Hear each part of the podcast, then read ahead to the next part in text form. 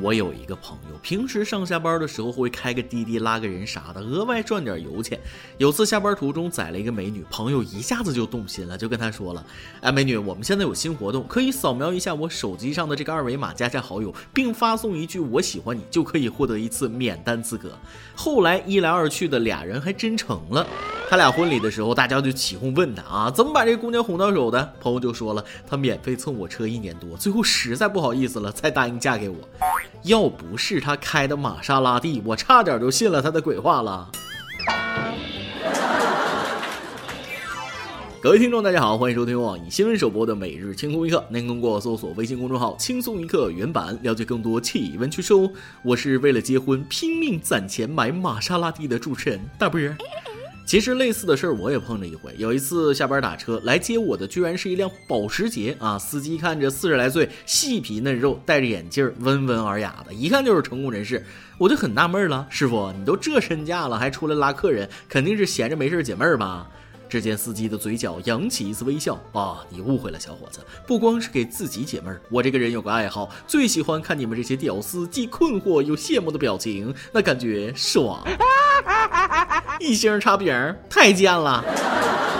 穷怎么了？穷有穷的快乐。你们有钱人知道辣条有多好吃，自来水有多好喝，单身有多快乐，凌晨四点的公司有多美吗？找到快乐的方式有很多种，其实不用花很多钱，这是句至理名言。最近，美国阿拉巴马大学最新研究称，在城市公园停留二十分钟会让人感觉更快乐。研究表明，无论人们在公园的这二十分钟内是否进行锻炼，都会感到更快乐。咱用你说啊，每天有时间在公园待二十分钟的人，那肯定快乐。类似的研究还有，爱笑的人运气不会太差。那废话，运气差的人根本笑不出来，好不好？而且人家说的是美国的公园，没有广场舞大妈。搁中国的公园，让你看二十分钟广场舞试试，还不如回家钻被窝里躺着呢。对于我来说，只要不上班，在哪儿都很快乐。那么问题来了，在公园上班的人加班二十分钟，他们到底快乐不快乐？我觉得不快乐。休息的时间，我去逛超市什么的时候，就会觉得，哎呀，真轻松呀，不用上班。但我又一想，超市员工肯定不是这种心情。我后来就总结出来了：一旦爱好成了工作，快乐是会打折的。你在什么场所上班并不重要，只要是在那里上班，那心情就会不好。所以说，生活要注重仪式感，要有仪式感。我听说，女人最性感的五个瞬间分别是：隐约露出丝袜的蕾丝花边，在深邃的夜里点燃一根淡淡的香烟，双手有意无意交叉放在胸前，沐浴之后头上湿漉漉的水滴连连，深情地注视着你的双眼。最主要的是看脸。而男人最性感的五个瞬间就来的比较容易了啊！洗衣服、做饭、拖地、打扫房间，和女朋友逛街的时候说：“服务员，这五双鞋都包起来，刷卡。”其实吧，家务这种事儿，两口子谁做都是做啊。你多做点，另外一半就能少做点。说到这儿，就必须得夸一下我嫂子了，动手能力实在太强了。她不在家里的地没人拖，碗没人刷，衣服没人洗，她一回来，里里外外的家务那马上收拾的妥妥帖帖。具体来说就是什么呢？我哥不做什么，她就亲自出马，打到我哥做完为止。所以咱们的每日一问来了，在你心中，异性的哪种行为你觉得是最性感、最迷人、最能吸引你的呢？不知道大家的日子是不是过得也像我嫂子那么有情调？在座估计有不少追求生活品质的听众网友。下面这条新闻还是要给喜欢喝咖啡的朋友们提个醒：咖啡虽好，千万不要贪杯哦。话说，咖啡作为一种提神醒脑的饮料，深受广大群众的喜爱，尤其是加班严重的白领，咖啡可以说是工作上的标配伴侣了。最近有一位韩女士视咖啡如命，基本上把咖啡当水喝。前段时间，韩女士感冒，一阵剧烈咳嗽，突然感觉胸部疼痛，竟是咳断了三根肋骨。后来经过骨密度检测显示，年仅三十的她的骨龄相当于六十岁老人。医生认为，提前骨质疏松与他爱喝咖啡有很大关系。估计大家早就听说过咖啡会导致钙流失的传闻。事实上，我认为任何事情都是过犹不及啊。喝咖啡和喝可乐那是一个道理，喝的超量都会因为其中含有这个咖啡因而流失体内的钙。不仅如此，我还听说过量饮用咖啡还能把胸变小，能把 A 变成负 A，不适合追求胸部丰满的女士饮用啊。我感觉吧，现在市场上的各种饮料，吹嘘有这个好处那个好处，都没喝中国人的传统饮料白开水好。哎，那么问题就来了，为啥外国人天天喝咖啡又不喝白开水？很多人也把那个呃咖啡当水喝，也没骨质疏松呢？只能说一样米养百样人，体质不一样是其中一个原因。最重要的是，老外们从小牛奶、奶酪各种乳制品吃着，还不像咱们中国人以白为美。老外都喜欢晒太阳啊！众所周知，晒太阳那是促进钙吸收的一种方法，再加上饮食里钙补的也多，当然不会骨质疏松了。再说说这位韩女士，咳断三根肋骨跟过量饮用咖啡有一定的关系，还有就是估计平时就不注意补钙啊，自身的生活习惯不好，才是导致这次意外的元凶。所以各位喜欢喝咖啡的朋友也要引以为戒，精神倍儿棒一时爽，后患无穷一辈子啊！那以后喝咖啡就别加糖了，放俩钙片泡上啊，健康又美味呀。对了，说到这儿，还有一个问题困扰我很多年：历史上到底是哪位仁兄第一个发现猫屎咖啡好喝的呢？真是重口味的猛士啊！说到这儿，不得不说，某些外国人身体真的是好，尤其是被称为战斗民族的俄罗斯人，太猛了。话说上个月末，俄罗斯有位老哥背后中刀入院治疗，还没等刀拔出来，只见他光着身子，后背插着刀，缓缓地向气温零下的室外走去。护士再三询问，才得知他竟然是要出去抽根烟。最后在医护人员的再三劝阻下，他才回病房接受治疗。看着没，这就是素质，是用生命诠释了什么叫素质。知道医院里禁止吸烟，后背插把刀都不会在病房里抽，砍刀配烟，法力无边，给这位硬核烟民点赞了。就像上面这位老哥一样，我发现很多带“老”的称呼那都不敢惹，比如上学的怕老师，上班的怕老板，结婚的怕老婆，出差的怕老王，借钱的怕老赖，开车的怕老人。而下面要说的这件事儿也和老人有关。话说，广东江门有位六十多岁的老太太，在经过某步行街时，一条泰迪犬站起来朝其走了两步。老太太看狗没拴绳，下意识向旁边闪躲，没站稳摔倒在地，后送医住院十三天，被评定为九级伤残。事后，老太太起诉狗主高某，当地法院一审判决高某承担百分之三十责任，但双方均不服判。二审时，法院认为高某的泰迪犬未取得犬类准养证，且高某没给狗拴上狗绳，并在晚上十九时后人流高峰期未尽到注意义务。虽然泰迪犬未出现追赶、扑倒、撕咬、吠叫等情形，但因它突然起立及走近的动作，导致老人心理恐惧，诱发摔倒，所产生的损害应属于饲养的动物造成他人损害范畴。因此，高某对欧某构成侵权，应负全部赔偿责任。最终判高某赔偿二十余万元。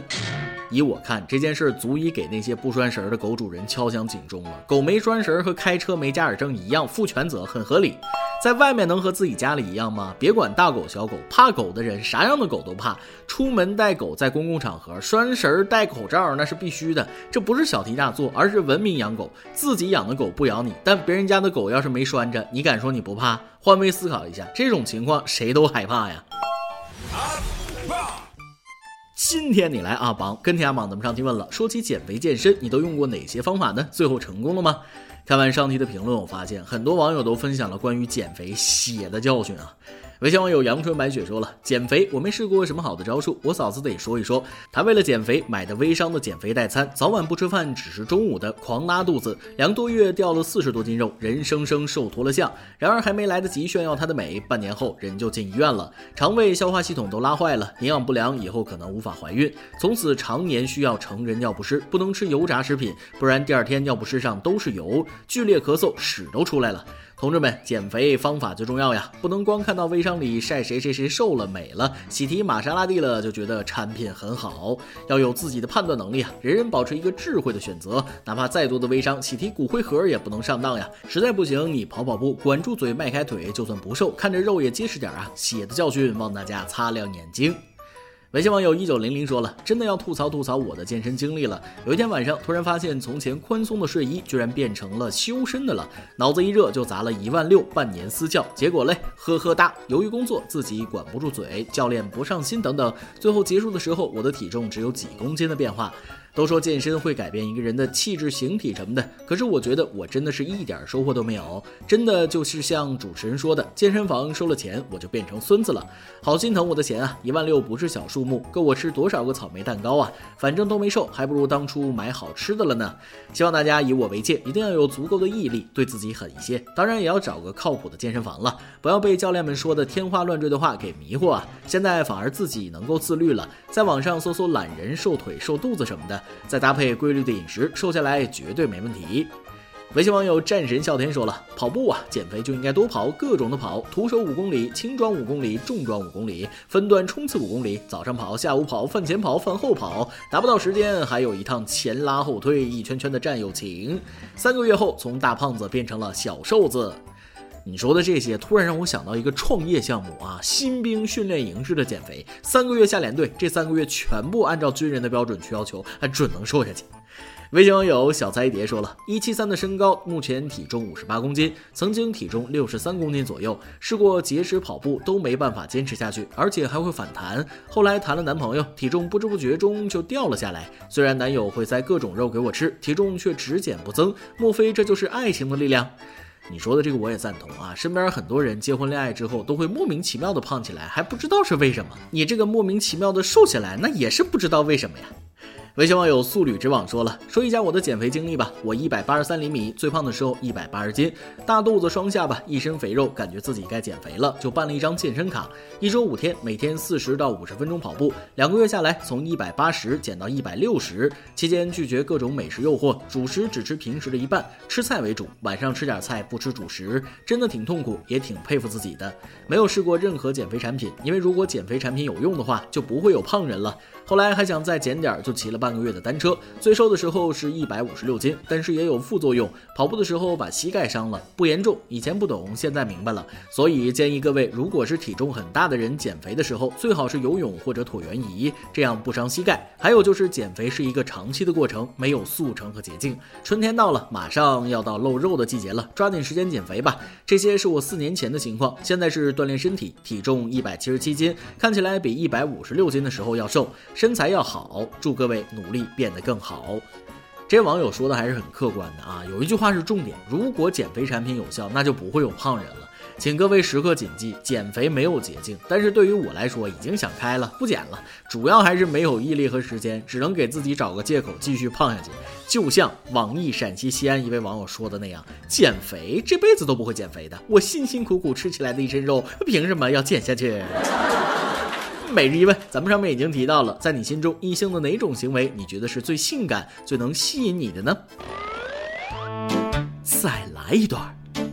前几天单位发了一大袋大米作为福利，有个女同事想让我帮忙把大米帮她扛到家。开始我是拒绝的，只见女同事一脸媚色的望着我说：“帮下忙啦，我老公出差了，这几天不在家。”听到这里我懂了，这是暗示我啊，扛这大米我必须扛。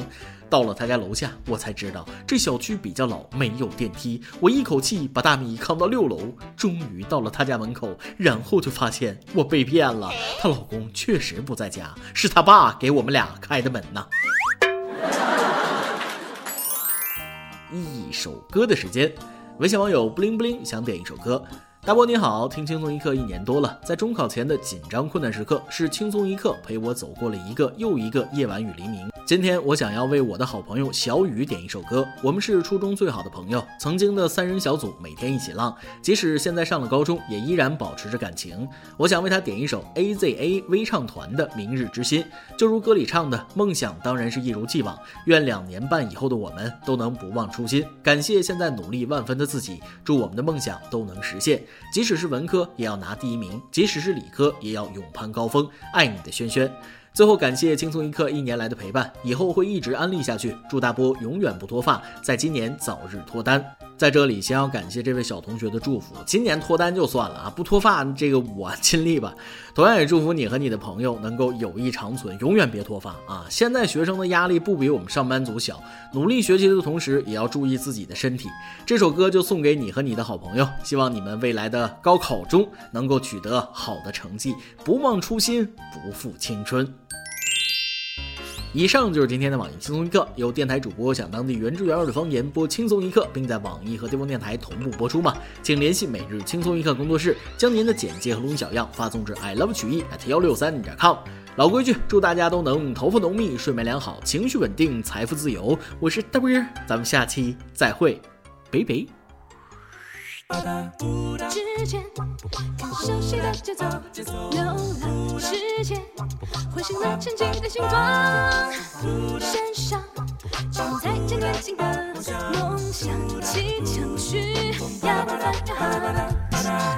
灯光，星星点点把路照亮，习惯从黑暗中荧光，释放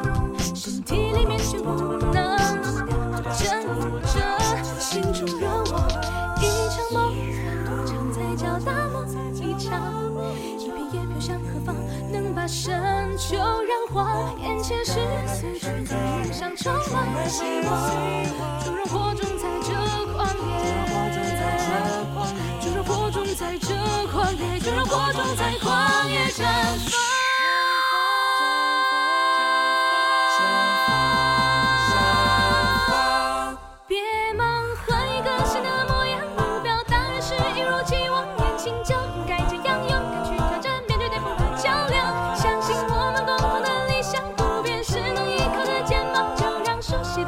熟悉的名字刻在城市的交叉，灯火星星点点把路照亮，习惯从黑暗中荧光释放，身体里面全部燃证，明着心中的热望。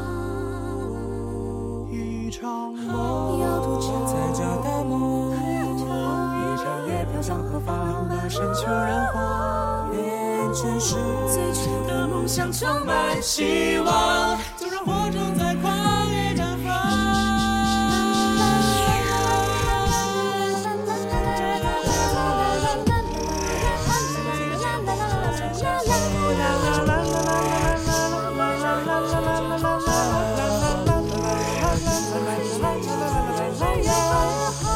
时间更熟悉的节奏，流浪时间唤醒了沉寂的心房。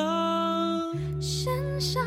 承载着年轻的梦想，启程去扬帆远航。灯火，星星点点把路照亮，习惯做黑暗中荧光。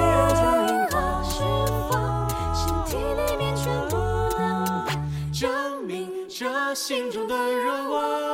换一个新的模样，目标当然是一如既往，年轻就应该这样，勇敢去挑战，面对巅峰的较量。相信我们共同的理想不变是能依靠的肩膀，就让熟悉的故事、熟悉的名字刻在深深的战场。换一个新的模样，目标当然是一如既往。年轻就应该这样，勇敢去挑战，面对巅峰的较量。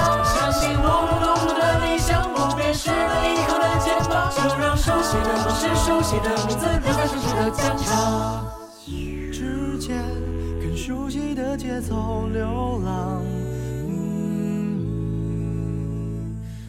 身上承载着年轻的。